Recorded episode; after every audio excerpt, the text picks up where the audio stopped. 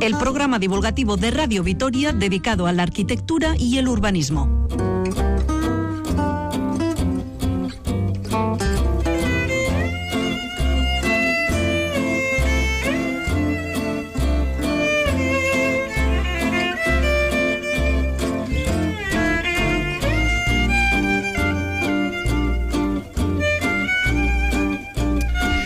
Volvemos a la carga. Empieza un nuevo curso radiofónico que esperamos sea provechoso en entretenimiento y también un poquito en conocimiento. Otra temporada del ladrillo que abrimos hoy aquí en Radio Victoria.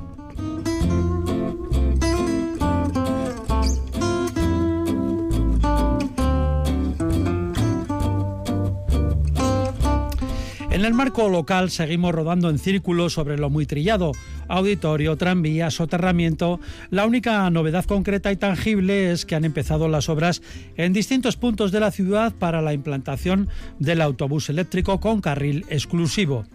Si abrimos el objetivo nos encontramos con que sigue sin solución el grave problema del alquiler de la vivienda. El dato es claro y procede de un informe del Banco de España.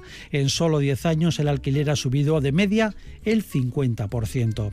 Estos problemas de la vivienda nos preocupan especialmente en el ladrillo y los abordamos periódicamente exponiendo ideas y también soluciones a veces, algunas ya adoptadas en horizontes lejanos en otros países.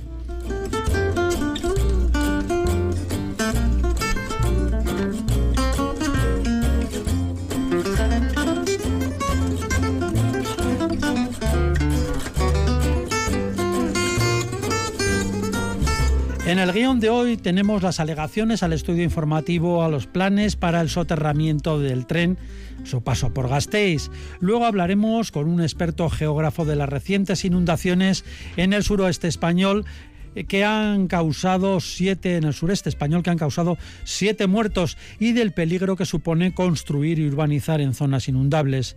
Después volveremos al plano más cercano para tratar sobre la reparcelación de Salburú y Zabalgana que se espera sirva para reordenar estos barrios.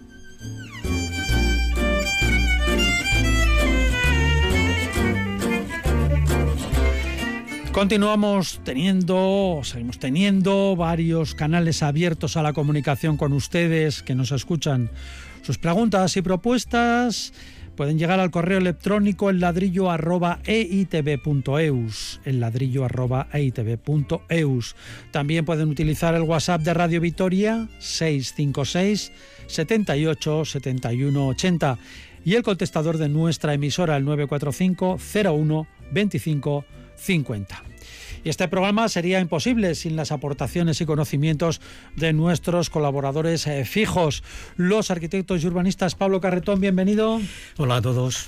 Y también Fernando Bajo, un saludo. Muy buenas, aquí estamos de nuevo. Otra vez, otro curso más. Del área técnica se encarga Yurema García. Les habla Paco Valderrama.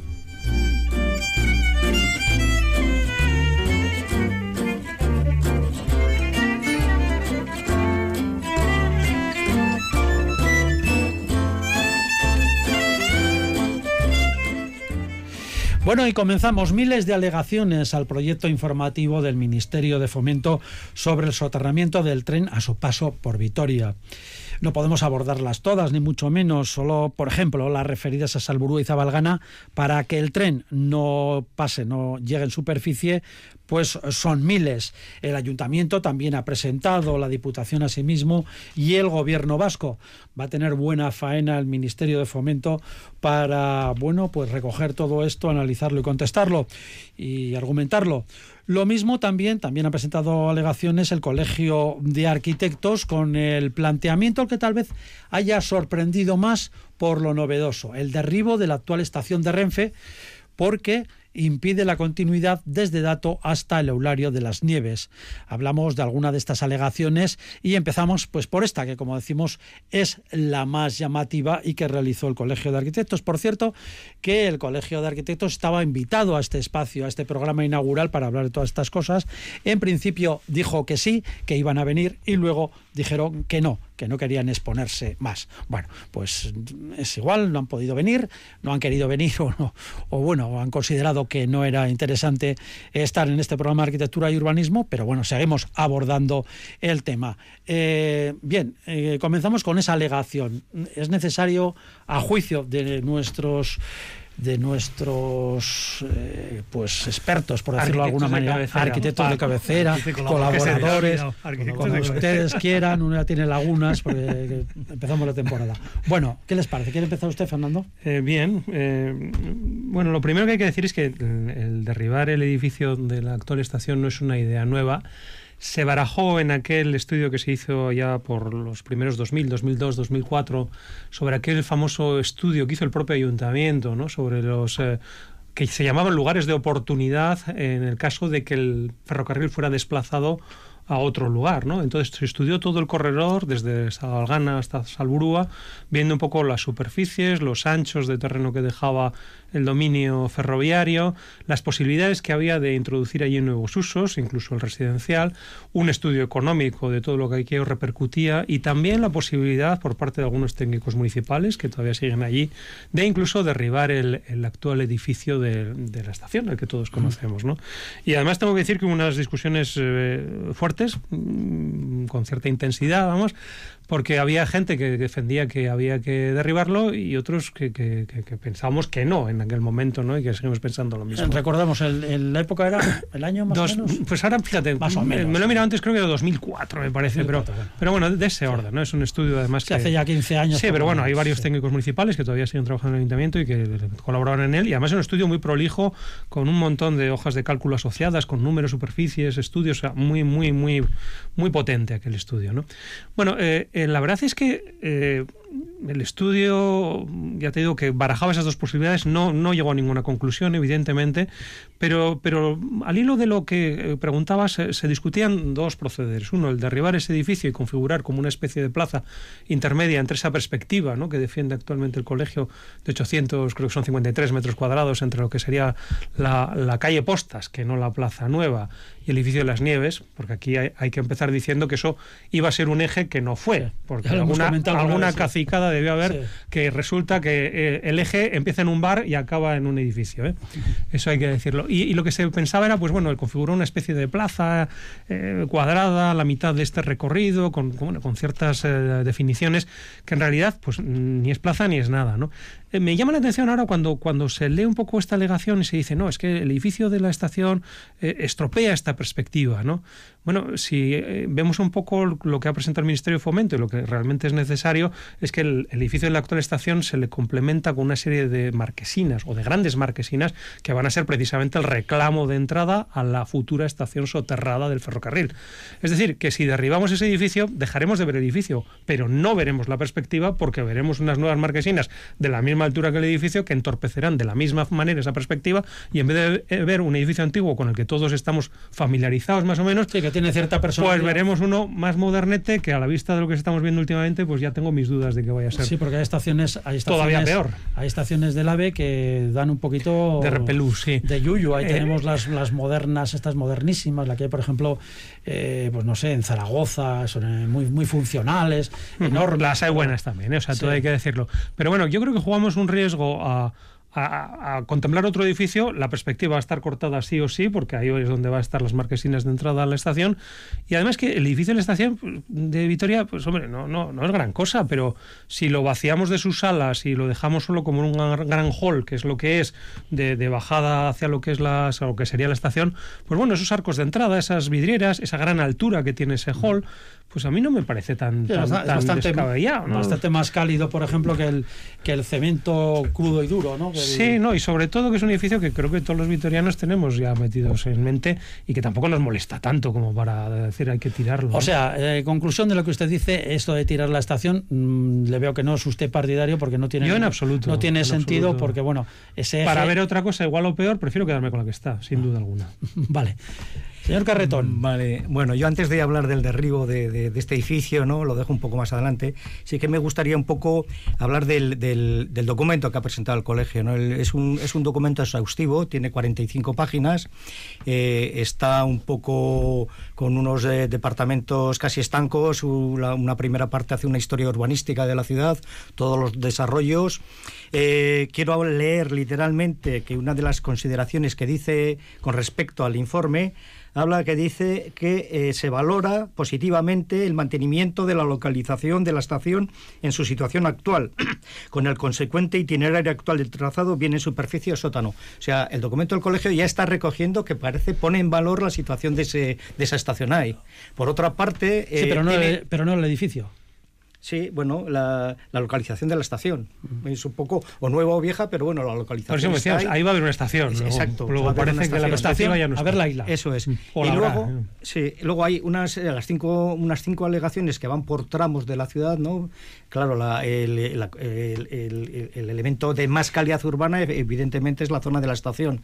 Ahí, pues bueno, eh, ahí lo que sí que plantea, además, el, informe de, de, Renfe, vamos, del, del, ministerio, del ministerio deja en manos de las autoridades municipales a quien corresponda la actuación de, en superficie. Ellos solo se dedican a hacer un poco todo el trazado soterrado, pero es esa cota de arriba.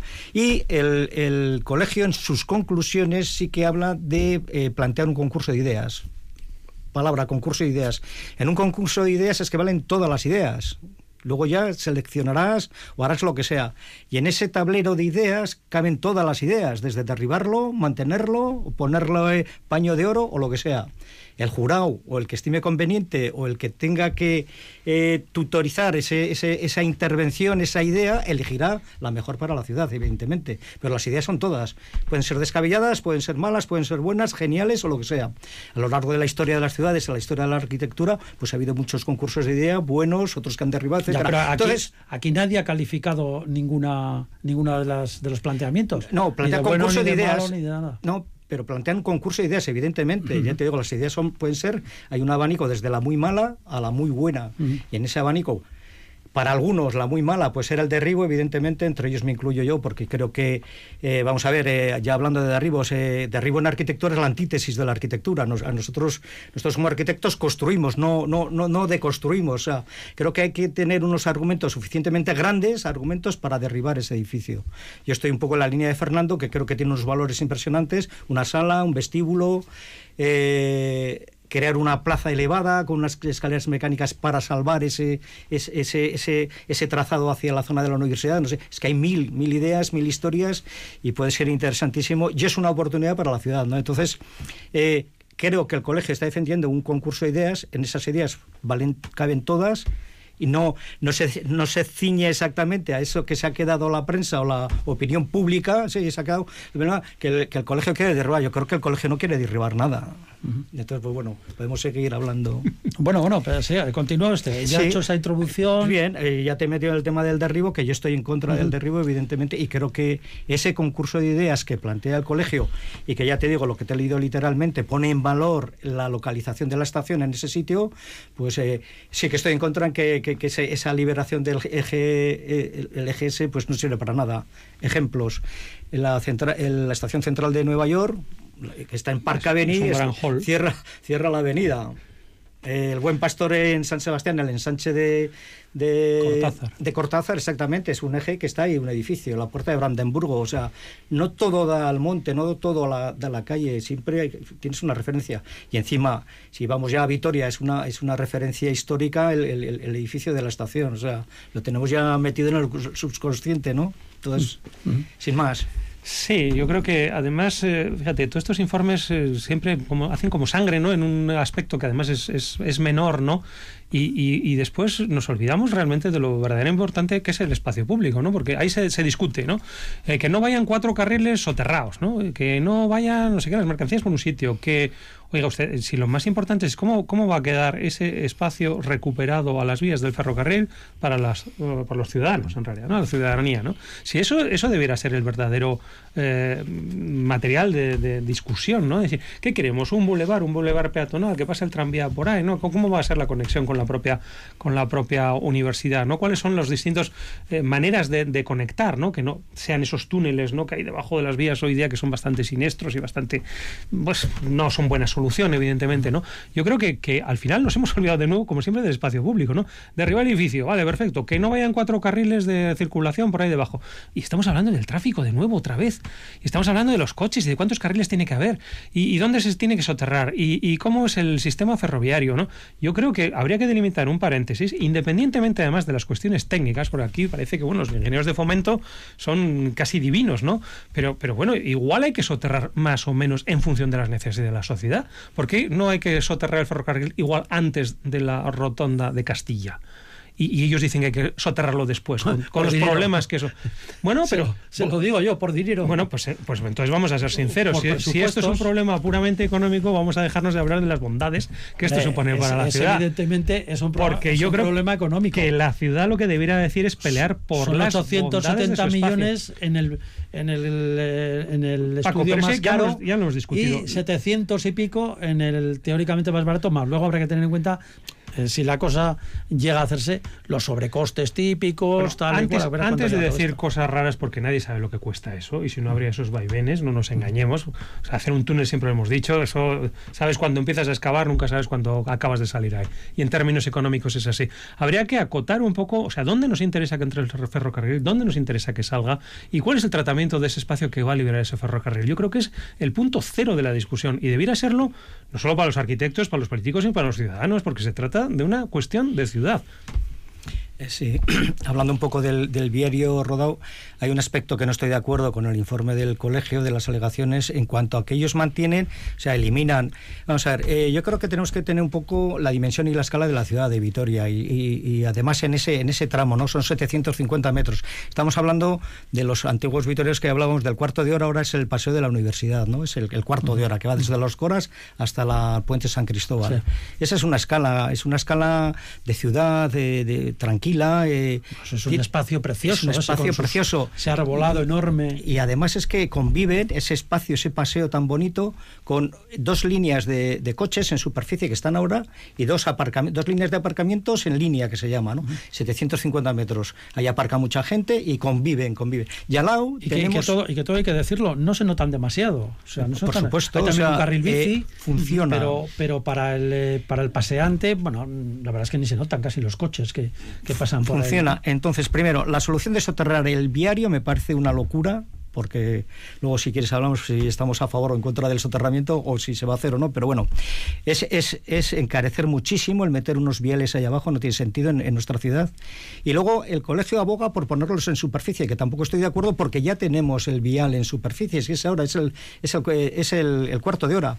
Yo he hecho un cálculo que son 750 metros, eh, haciendo una soterrado, ¿no? Un, un parking con, con, una calle central y unos eh, aparcamientos en batería, no en línea, sino en batería caben 600 eh, plazas, 600 plazas de garaje que darían servicio a la universidad, al ensanche y liberaríamos ese, ese gran salón de calidad que tenemos enfrente de la estación como una recuperación para, para los ciudadanos, para espacio libre para el ensanche y espacio libre para la universidad. el único transporte... usted habla de... Eh, no, no, en superficie. Ah, mantener el cuarto de hora. Lo, cuando, cuando, hablaba, cuando, hablaba, ah, Perdón, perdón, perdón. perdón. Mm. Eh, el viario en superficie y el aparcamiento, si se necesita, en un sótano en planta baja. Es un poco el método que han hecho en Madrid en cantidad de calles. Abren una calle, la vacían y la vuelven a poner el, el túnel, ¿no? El, el, sótano túnel, que es una planta, entras por la calle, a los laterales aparcas y Soterrar el parking y no los coches, Eso es, y no la circulación. Exactamente, y, no, la circulación. Es mantener la circulación, que como has comentado, es un, es un sitio que da servicio, yo creo, el que va a aparcar da servicio a las universidades. Si sería una plataforma elevada, pues ya daría servicio también al ensanche.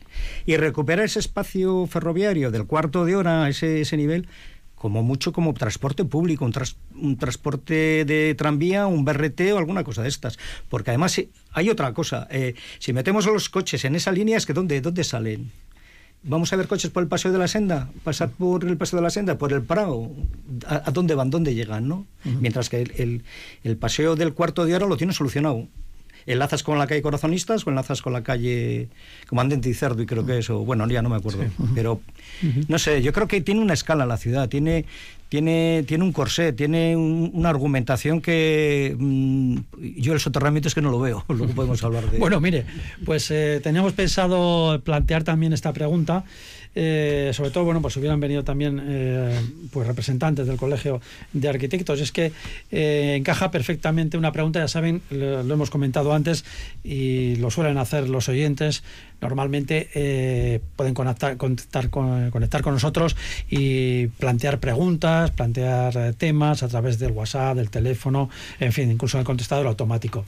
Y un oyente nos envió esta pregunta a lo largo del verano. Ustedes periodistas y arquitectos, bueno, a mí que no me metan que yo. Yo soy arquitecto honorífico ya, el que, el, que, conduce. No, no, se refiere a periodista. Eh, tendrán más conocimiento para contestar a esto. Y esta es la pregunta que hace. Eh, no, tenemos el nombre. Bueno. Eh, Gochon, sí, Gochon, sí, ¿verdad? Delgado. Sí. Delgado, exactamente. Dice, ¿de verdad creen que el soterramiento se hará alguna vez en Gasteiz? Fantástica pregunta. Yo, le preguntaré a él que si quiere que le responda como ciudadano, pues visto cómo está el panorama político, los presupuestos y la economía mundial, pues le diría que no. Y visto como, o respondido como arquitecto, eh, pues le diría casi que, que tampoco. Que me parece una obra de tal magnitud y de tal compromiso y que necesita tal consenso que a la vista de las alegaciones y sobre todo de la tibieza que ha presentado este estudio que viene de fomento, que realmente creo que no se ha fijado en muchos de los aspectos de la ciudad, algunos de los cuales estamos aquí reclamando, pues me parece que está bastante complicado. Jochón Delgado, ¿de verdad creen que el soterramiento será alguna vez en Gasteiz? Bueno, Fernando Bajo lo ve.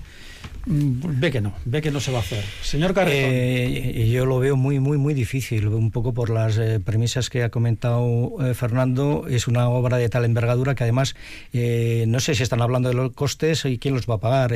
hace años paga, eh, principalmente paga fomento, luego también el gobierno vasco, diputación, ayuntamiento. Eh, sí, se basaban en unas plusvalías de recuperar o de sacar unos aprovechamientos en, la, en, la, en, el espacio liberado. Pero yo es que no lo veo. Yo creo que es una, es una obra de tal envergadura meter aquí un túnel con, con mantenimientos, con ventilaciones. Eh, yo creo que no lo vamos, a corto plazo no lo vamos a ver. en otras ciudades. que vaya a ser para el 23 o 24 o 25? No creo que. Es que Paco, si no hay gobierno, ¿no? Mm, para el 20, para el 30 ya habrá gobierno. Sí, ¿tú crees? bueno, no sé. Eh, Vamos, eh, yo, hay ejemplos en otras ciudades, puede ser Valladolid, puede ser Murcia, que completamente no han hecho nada de soterramiento. Hicieron un concurso internacional, en Valladolid en concreto ganó Richard Rogers, un reconocido arquitecto que es el que ha hecho el aeropuerto de la T4, y al final no se ha hecho nada. Y lo que están haciendo es volver un poco a la realidad y hacer una especie de, de soterramiento por bataches, por partes, en el sentido de hacer unos elementos elevados que vayan uniendo. Esto es un poco, yo creo, a nivel de cirugía, que, que podría pasar en Vitoria. Elemento central a través, yo propondría una especie de plaza elevada con unas escaleras mecánicas desde la calle de Ato y bajan a, la, zona de a la zona de la universidad. Un parque lineal como puede ser la M30. En vez del túnel. El, túnel no, o sea, el túnel. No, me refiero en vez del túnel de peatones que hay ahora. Eh, no, no, exacto, por arriba. Revés, el, peatón por arriba y el, tren por abajo. O sea, subir al peatón. Sí, vamos a ver. La, eh, es, joder, utilizamos la estación ahora para pasar nada más. Sí, sí, pasamos para venir aquí, bajas, pipi, Ese es un, es un gran salón, tiene una altura preciosa, el edificio es eh, tremendamente grande. Tiene mil posibilidades de una sala cubierta para exposiciones, para mercado al aire libre, para revitalizar el ensanche, etcétera. Y a partir de ahí, aparte de que está la estación igual en esto, subes a través de unas escaleras a una plaza elevada. Lo van a hacer en San Sebastián, porque en San Sebastián tienen problemas de nivel freático con el río lo dejan en superficie y aprovechan, hacen una plaza elevada con acceso a Tabacalera, que la tienen al lado, y con acceso a Guía, que es un barrio que está detrás de la, de la estación. Entonces, mm. resuelven perfectamente ese, ese problema urbano. Mm. y el tren se queda en su cota. exacto, el, tren se queda en su cota y se hace esa plataforma elevada. O sea, no sé, es que hay mil ideas, mil historias, mil, mil formas de falta intervenir. Tiene, falta tiene la ciudad para, para decir... Pero no soterrar, yo no Para decir que no se va a hacer pero el si hay 11.000 alegaciones, no somos los únicos, ¿no? creo, no, pero bueno, las alegaciones lo que quieren decir es para mejorar ese proyecto, no es que... Pero nosotros, lo hacemos, nosotros lo hacemos con la mejor intención del mundo. No, no, eso es así, sí, eh, Hay, hay, hay, hay, ciudades en que se ha ido, se ha guardado en el cajón. ¿Cuántos años llevamos aquí con el soterramiento? Llevamos 20 pues años. Más de 20 años, sí. Desde el 2000. Sí. No sé, yo no quiero ser pesimista, pero... Bueno, pues nada, ahí nos quedamos. Vamos a poner un poco de música para quitarnos el pesimismo, pero bueno, aquí nuestros colaboradores, arquitectos, urbanistas de gran trayectoria y pues largo currículum profesional, si son sinceros, dicen que no ven que se vaya a hacer el soterramiento. Ojalá no se equivoquemos, Paco. Ojalá, ojalá. Perdona que te, ojalá, ojalá, que... Pero, va, pero vamos. Déjenme terminar con el punto de dramatismo que lo estaba haciendo muy bien. Entonces, ellos ven que la cosa pues no, no va a salir adelante. En fin.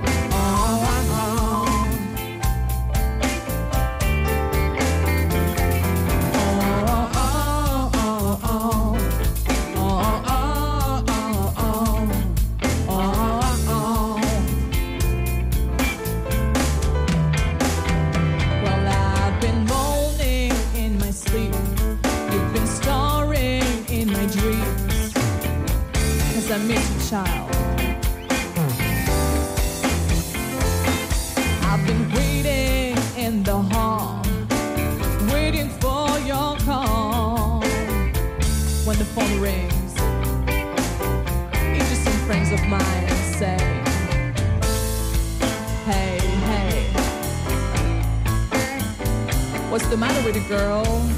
We're gonna come around and walk 12 with some mad Puerto can do? Oh, we're gonna be just dying to meet you. We're gonna bring a case of wine and we're gonna mess around like we used to.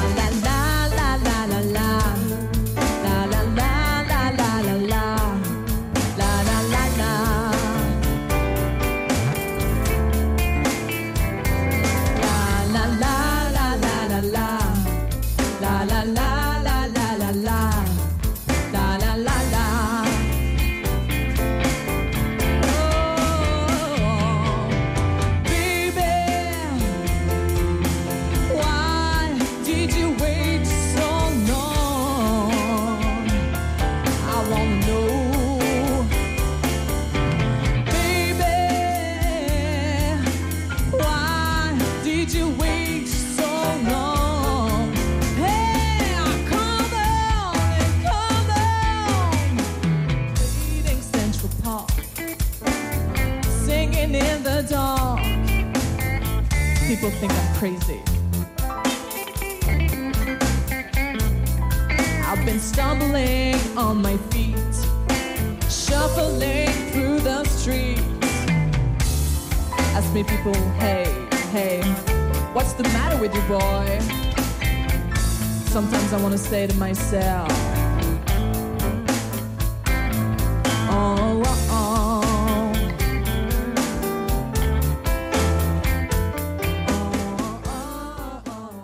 El ladrillo, el programa divulgativo de Radio Vitoria dedicado a la arquitectura y el urbanismo. Trágica repetición. En octubre del año pasado hablamos de las inundaciones en Mallorca que causaron la muerte de una docena de personas. Un año después, o casi un año después, hace unos días, nueva gota fría y desbordamientos e inundaciones en el sureste español, con siete muertos, miles de evacuados y cientos de millones en pérdidas. Desde el punto de vista del ladrillo nos fijamos especialmente en los aspectos urbanísticos de la tragedia, es decir, la construcción en zonas inundables. Hemos hablado con Antonio Prieto, que es presidente fue presidente hasta el año pasado del Colegio de Geógrafos Españoles y es profesor de Geografía Física en la Universidad de Alicante, una de las zonas más afectadas por la reciente catástrofe. Nos ha dicho que conocemos los riesgos, que los tenemos muy presentes, pero que no nos que, nos acostumbramos a ellos uno de los problemas que tenemos en el Mediterráneo es que, bueno, en el País Bajo también ocurre, por ejemplo, ¿no? Es otra de las zonas de, de lluvias eh, por su orografía que las lluvias, los montes están muy cerca del mar, con lo cual la velocidad de, crecida de los ríos es muy instantánea y las inundaciones también se suceden, ¿no? Es algo parecido. El problema está en que estamos eh, acostumbrados, las sociedades locales estamos muy acostumbrados a gestionar ese riesgo, a vivir con ese riesgo. Sabemos que cada X años puede pasar, eh, no ocurre nada. No ocurre nada mientras no invadas eh, las zonas inundables. Antonio Prieto, este profesor geógrafo, también nos dice que antiguamente el hombre respetaba cauces y torrentes en tiempos históricos estaba muy claro dónde estaban, con lo cual se respetaban y se aprovechaban. Por ejemplo, en el Mediterráneo hay aprovechamientos tradicionales del agua de tiempos inmemoriales para aprovechar esa agua, retenerla, encauzarla, llevarla a los campos, porque claro, no había regadíos como ahora, todo secano, con lo cual se aprovechaba inmediatamente. Las viviendas estaban fuera de sus cauces y de esas zonas de las vaguadas o de las ramblizos o de como cada sitio se le llame, eh, se, se construía fuera, ¿no? Pero ahora, desde el siglo pasado, la población prefiere vivir en las zonas costeras. El problema es que ahora la litoralización de la población, cada vez, eh, ahora que está muy, muy de moda el concepto de la España vaciada, pues cada vez el litoral está más denso, eh, hay más actividad económica, eh, todo el mundo quiere vivir en el litoral y entonces empiezan a ocuparse mm, todos los territorios sin, sin gestionar adecuadamente cuál es la zona inundable y no. A eso añadimos además que, sobre todo en el último medio siglo del siglo XX, el último 50 años del siglo XX, se creyó en general que la naturaleza se puede domar, porque eh, otro de los inconvenientes es el periodo de retorno de estas lluvias, ¿no? Puede haber periodo de retorno de 100 o de 500 años incluso en algunas ocasiones, ¿no? Esta última riada que ha ocurrido en la Vega Baja del Segura en Alicante, pues tenemos que remontarnos a 1879 o sea, la Real Santa Teresa del año 1879, 140 años para ver algo similar, con lo cual, ¿cuántas generaciones han pasado por el camino? ¿Tres, cuatro, cinco? Es imposible que la generación actual recuerde aquella, aquella catástrofe, ¿no? Bueno, luego seguimos escuchando las interesantes apreciaciones de este geógrafo de Antonio Prieto. ¿Qué les parece a ustedes lo que han escuchado hasta ahora?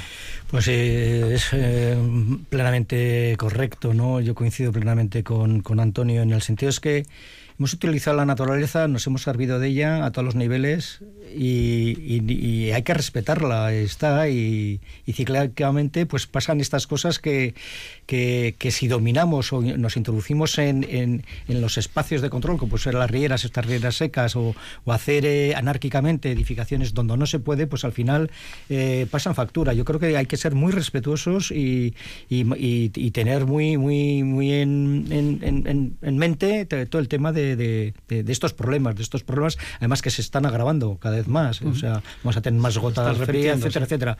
Entonces, eh, a partir de ahora hay que, bueno, yo, creo que lo hemos hablado también en algún otro programa. es que hicimos, Analizar... hablamos el año pasado, justamente con, con, la desgracia de Mallorca, pues tuvimos que hablar de esto también. Pues hay que, urbanísticamente estos, eh, estas alteraciones urbanísticas, porque la ciudad es la que tiene que respetar el medio, tenemos que defender eh, que, que, no pasen estas catástrofes y, por lo menos analizarlo y, crear eh, eh, de entrada yo creo que, hay, que tendrían que derribar muchas eh, edificaciones que están fuera, están, son ilegales y están en, estos cauces que estamos hablando. Se ha utilizado también mucho el meandro, es decir, se desvía un río, eh, una, una, torrentera o algo así, bueno, se construye ahí en, la, en, el terreno liberado, en el, en el terreno rodeado prácticamente de, de esa torrentera y luego cuando llega eh, pues una lluvia fuerte y tal, arrasa con todo, claro. el agua aumenta su velocidad, eh, no se disipa su energía en el meandro, no se lamina esa balsa y por tanto arrasa lo que hay aguas abajo. Lo, curioso de todo esto es que se sabe y además se sabe dónde va a pasar, que es lo, más increíble de este asunto, ¿no? Y además se sabe que con el cambio climático se va a acrecentar, ¿no? Entonces yo creo que, es que la raza humana no tiene solución, ¿no? Porque sabiendo lo que va a ocurrir y sabiendo todo, teniendo todos los datos, sin embargo, pues no se toman medidas, sino todo lo contrario, ¿no? Se sigue viviendo al día y si hay oportunidad de macizar una zona de estas de Vega, aunque se sepa que, que algún día se inundará, pues se maciza, se enajena, se sacan beneficios y después aquí aquí nadie se acuerda del asunto. ¿no? Es una verdadera pena, pero vamos, es algo conocido, ¿no? Y como bien dice el profesor de geografía, pues es que es algo que, se podía prever, prevenir, y desde luego estas muertes habría que haberlas evitado, sin duda alguna. Y no niega el profesor y geógrafo Antonio Prieto que en las últimas décadas se ha mejorado, pero de todas formas la planificación y las medidas para frenar las construcciones en áreas de inundación pues todo esto, todas estas medidas que se adoptan van muy lentas, todo es muy complicado sí que es verdad que se ha mejorado mucho Mm, en los últimos años, especialmente en la Comunidad Valenciana, desde la riada del 82, la famosa pantanada de Tous, eh, sí que es verdad que a partir de ahí se empezó a trabajar de otra forma, ¿no? Eso al final se culminó en 2003, que se aprobó el primer plan de acción territorial eh, para toda la Comunidad Valenciana de riesgo de inundación. Una primera cartografía que por lo menos decía qué zonas se podían inundar y obligaba a los nuevos crecimientos urbanísticos a plantear estudios de inundabilidad de esas zonas. Y sí, es obligatorio. Los, los, nuevos desarrollos, los nuevos planes generales, pues tienen que atender a esto. Pero también es verdad que esos planes generales que empezaron en 2003 tarda tantísimo, de tanta burocracia eh, en tramitarse, pueden tardar 8, 9, 10 años, es una exageración. Eh, claro, ahora mismo estamos desarrollando planes que se aprobaron en los años 90. O sea, antes de, de todas estas normativas que te estoy diciendo de 2003 a partir de los años 2000, ¿no? Con lo cual los sectores que hay ahora no atienden a los requerimientos que, que ahora legales que existen ahora, ¿no? Porque ya están aprobados, tienen sus derechos urbanísticos adquiridos, tienen toda su eh, su trascendencia, ¿no? Y ya no, no, no se opera con ellos de la misma forma. Y la solución para evitar estas peligrosas construcciones en zonas inundadas o inundables pasa por la coordinación de las administraciones, algo que suena de alguna manera casi casi a veces a ciencia ficción si cuando se va a ejecutar un nuevo sector resulta que el barranco correspondiente o el río correspondiente se le intenta encauzar, eliminar su cauce, derivarlo, lo vimos el año pasado en San Llorens de Cardazar, en, Mallorca, que se modificó completamente el cauce y era imposible que el agua siguiera ese recorrido. Es imposible porque eh, el recorrido del agua es el natural, no puedes forzar ese recorrido. ¿Cuál es la solución? La solución pasa yo creo que por un compromiso a todos los niveles de la administración. Ya no hablo de partidos políticos, sino de administraciones. O sea, que al final la, circunstancia entre la Administración General del Estado son las confederaciones. España tiene la, la innovación en su día y lo sigue manteniendo de gestionar el agua por no por no por eh, zonas políticas, sino por zonas físicas, que es una buena cuestión. Arriba están las confederaciones, por debajo las comunidades autónomas, que son las competentes en territorio, y al final por debajo los ayuntamientos, que son los competentes en el urbanismo local. Luego, si hubiera una correcta coordinación entre las tres, no y ágil, porque tú puedes tener una buena coordinación, pero si, si tardas en tramitar un documento seis años, eh, creo que esa coordinación sería muy efectiva eh, trabajando a los tres niveles a la vez, ¿no? Porque ahora si uno de los tres quiere funcionar, los otros dos eh, les cuesta manejarse, ¿no? O al revés. Entonces creo que pasa básicamente por una coordinación administrativa fundamental, porque la sociedad cada vez más está más concienciada y como cada vez más vamos a tener episodios más recurrentes, va a estar más concienciada. O sea, por esa parte no vamos a tener el problema. El problema lo vamos a tener por las administraciones que deben de, actualizarse y coordinarse. Bueno, pues muchas gracias al profesor Antonio Prieto por estas interesantísimas reflexiones. Al final llegamos a algo que en este programa hemos hablado mucho, el plan general o los planes generales, la burocracia, esas administraciones que a veces se solapan, otras veces casi chocan entre ellas, en fin, eh, Confederación Hidrográfica, autonomías, ayuntamientos, en fin el día a día de la gestión urbanística, que, yo creo que es algo que el ciudadano en realidad no, no, lo percibe, ¿no? Pero, pero alguien que esté en el mundo profesional del urbanismo realmente lo, sufre constantemente, ¿no? Y lo que no sé es cómo, cómo, cómo solucionarlo, pero está claro que si no hay una agilidad, como bien, decía el, el, profesor, es que es imposible que estas cosas tengan un buen término a corto plazo y habría que ajustar esos mecanismos para que así fuera. Sí, yo creo que la resolución de los problemas en los desarrollos de los planes generales se, tarda muchísimo.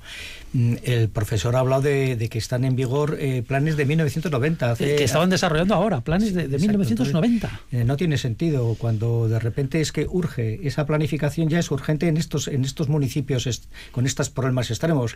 Eh, nosotros aquí pertenecemos a la Confederación Hidrográfica del Ebro.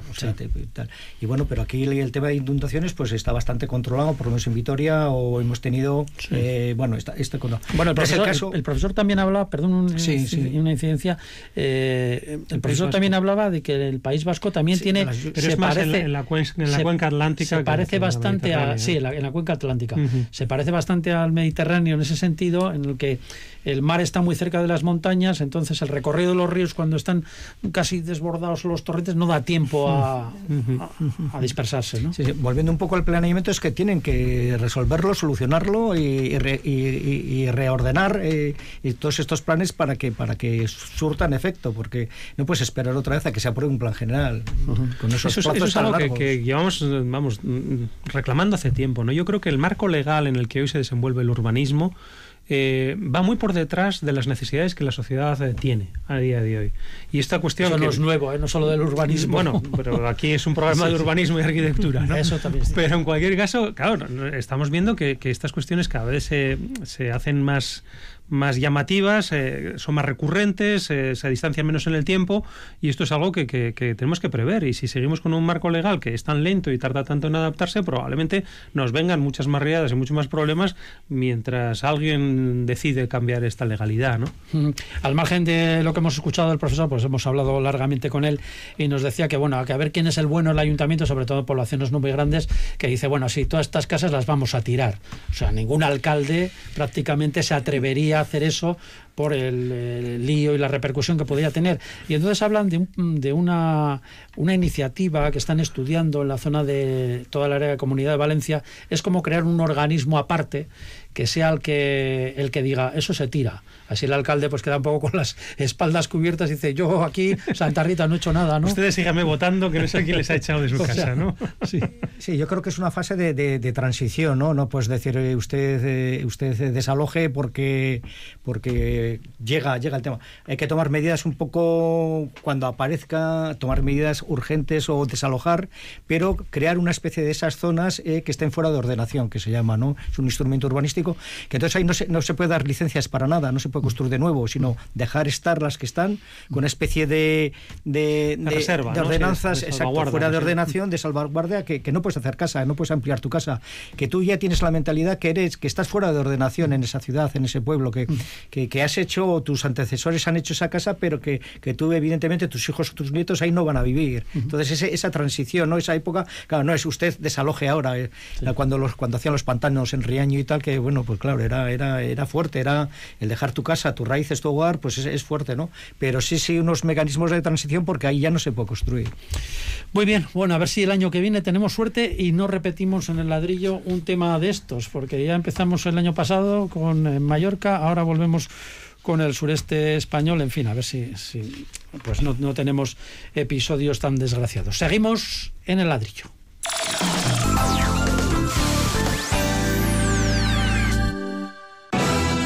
Nueva temporada de la Orquesta Sinfónica de Euskadi en Bilbao, Donostia, Gasteiz e Iruña. Los planetas, Sherezade, La canción de la Tierra, El Cano, El Nuevo Mundo. Compra tus entradas desde 10 euros en euskadicoorquestra.eus o en los canales habituales. Orquesta Sinfónica de Euskadi. De la mano de EITB. Matricula orain. Gasteizen zaude, AEK ere bai.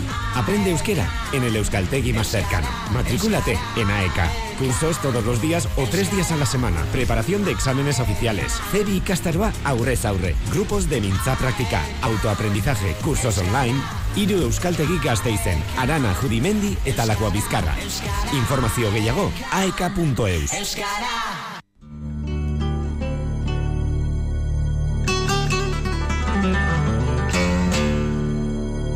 Roge Blasco abre la Casa de la Palabra cada noche a las 12, cuando la oscuridad adereza las historias junto al fuego.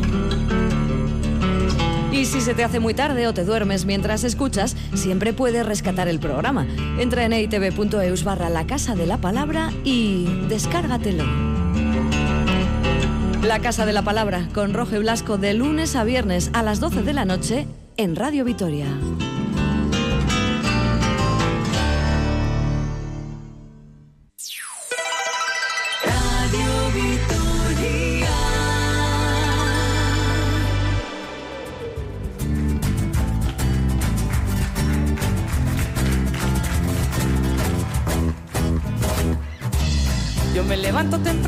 Y me pongo a trabajar. Con mi guitarra en la mano yo nunca paro de cantar. Y a mí me llaman el descalzo porque en invierno uso chancla. Que yo lo hago para notarme en el fresquito de la mañana, todo el día en la calle, en la plazuela, tomando el aire. Soy un bohemio de la vida que yo no tengo nada que ver los bigotes señoriales que se pasean por Jerez. Y yo no tengo obligaciones y ya no tengo más que ver.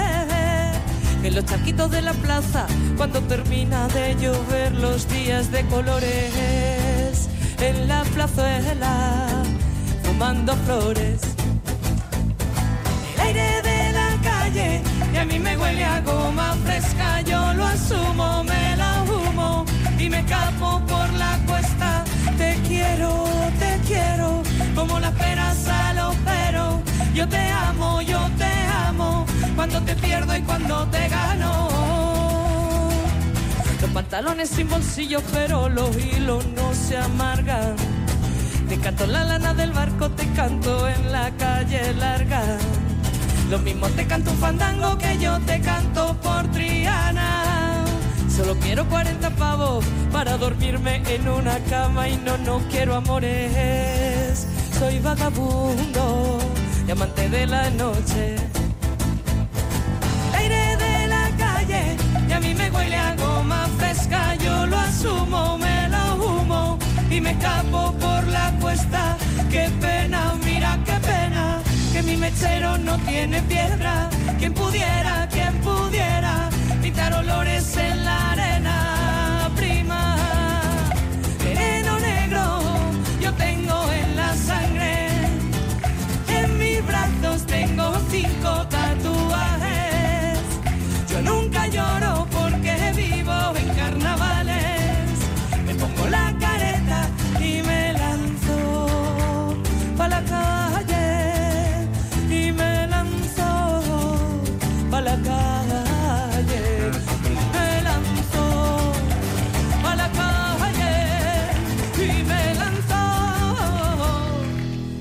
a El ladrillo, el programa divulgativo de Radio Vitoria dedicado a la arquitectura y el urbanismo. Bueno, pues hemos empezado muy cerquita, a nuestro alrededor, hablando del soterramiento en la ciudad. Luego nos hemos ido a toda la zona inundada del sureste español con lo que ha pasado y con las eh, reflexiones urbanísticas y arquitectónicas al respecto. Y ahora volvemos al escenario otra vez cercano. ¿Está más cerca la reordenación urbanística de Salburú y Zabalgana? ¿Por qué lo decimos? Bueno, porque el ayuntamiento ha cerrado el acuerdo definitivo con los propietarios de 170 parcelas en ambos barrios. Eh, esto parece un poco complicado. ¿Alguien quiere explicarlo? bueno, igual no, no un poco, un poco de historia, ¿no? Yo creo que esto, esto, vamos, trae cola porque en realidad obedece a aquella demanda que había de, de, vivienda enorme, ¿no? Antes, a finales de los 90, ¿no? por la que se ensanchó Vitoria, ¿no? Se ensanchó hacia el este y hacia el oeste, hacia Salburúa y hacia Zabalgana, creando esos dos grandes nuevos ensanches de la ciudad que suponían un incremento de la superficie residencial eh, de una proporción gigantesca. ¿no? Claro, el problema fue que, claro, aquello que estaba hecho conforme a los parámetros urbanísticos, de nuevo, de unas leyes atrasadas respecto a las necesidades de hoy, enseguida se vio que, tenían muy poca densidad. ¿no? Y de ahí surgió eso famoso de la redensificación de Vitoria, ¿no? que, ha sido un ejemplo además urbanístico muy interesante. ¿No han trabajado ustedes en ello además? Sí, sí, ambos, ambos trabajamos, en una primera época yo al menos, ¿no? pero me desligué pronto. Pero sí que fue una cuestión interesante porque era ver cómo aquellos primeros intentos, aun cumpliendo la ley, no cumplían realmente las expectativas que eran eh, necesarias para un desarrollo del siglo XXI. Ciudad dispersa. Ciudad dispersa, y se trató de evitar esa ciudad dispersa incrementando lo que era la superficie edificada en aquellas parcelas que eso permitían. ¿no? Y hubo pues un primer intento que, como digo, pues fue muy interesante, lo copiaron muchas ciudades y de hecho ahora es una especie de, de técnica relativamente común. ¿no? Y yo creo que esto es una segunda vuelta a la tuerca, mm, casi más definitiva, de decir, oye, bueno, vamos a cerrar ya este proceso, vamos a, decir cuál es el límite edificable de cada una de las parcelas y vamos a saber cómo queda este nuevo modelo de ciudad, que en realidad es una corrección del anterior, pero una corrección yo creo en muy buena línea. Mm. Pero una, una pregunta a los dos, o quien quiera responderla. Eh, todo esto se hizo sobre plano, sobre estudios, pero no se puso un ladrillo. Sí, en sí, esos casos sí sí, sí, sí, sí, sí, Claro, la dificultad de estas redensificaciones han sido precisamente... Porque no parece que esté muy redensificado. Pues no, no. desgraciadamente no parece. Y eso es lo que precisamente creo que esta segunda vuelta de tuerca trata de corregir. Esta segunda fase, sí.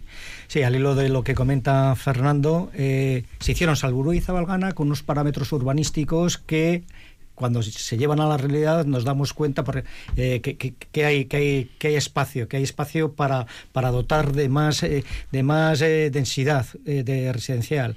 nos damos cuenta que aquellos sistemas generales, sistemas generales son esas grandes avenidas de Salburúa, de Zabalgana, con unas dimensiones completamente no, de, no de acorde con la, con la tradición de las calles, ¿no? la anchura, pues veíamos que, que estábamos haciendo unas, unas, unas calles, unos bulevares tremendos.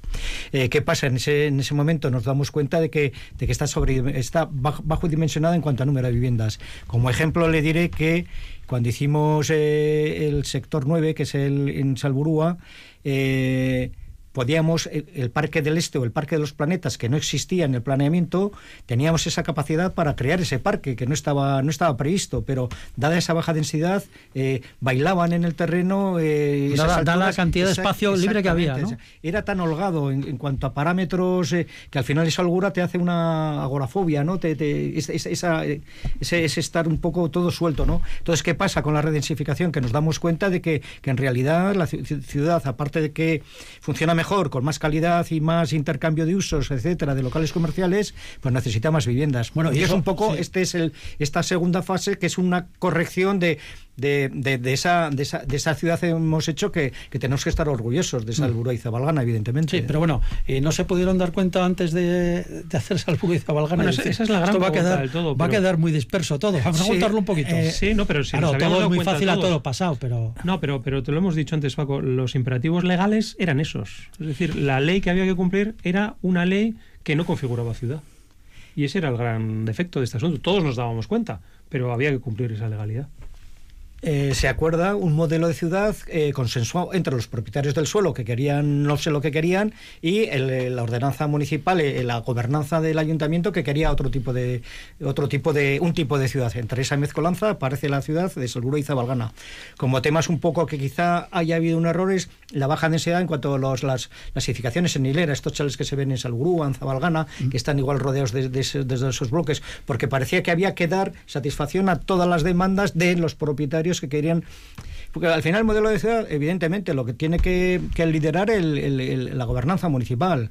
Pero claro, si hay una presión de los propietarios porque, mm, porque quiere hacer un modelo de ciudad en cuanto a, casas bajas o casas altas, etcétera, ¿no? Entonces, ahí está un poco el esta redensificación al final, que me parece un logro, y, doy la enhorabuena a, Ana Oregui en concreto y a todo el equipo municipal, porque han sabido que firmen los propietarios, porque ha, eh, ha estado parada, ha estado parada esta redensificación por cuestiones de cuestiones de, cálculo, de ajustes de cosas, pero al final se ha, se ha, firmado y me parece que ha sido un éxito maravilloso para, para reactivar la economía, reactivar la ciudad, reactivar los, los Salburúa, Zabalgana, o sea, me parece... Sí, pero vamos a ver, ahora resulta que tendría que haber demanda, ¿no? Para, si se va a construir más, si se puede construir, pero ya hay demanda. Eso es lo que no se sabe ni desde el principio.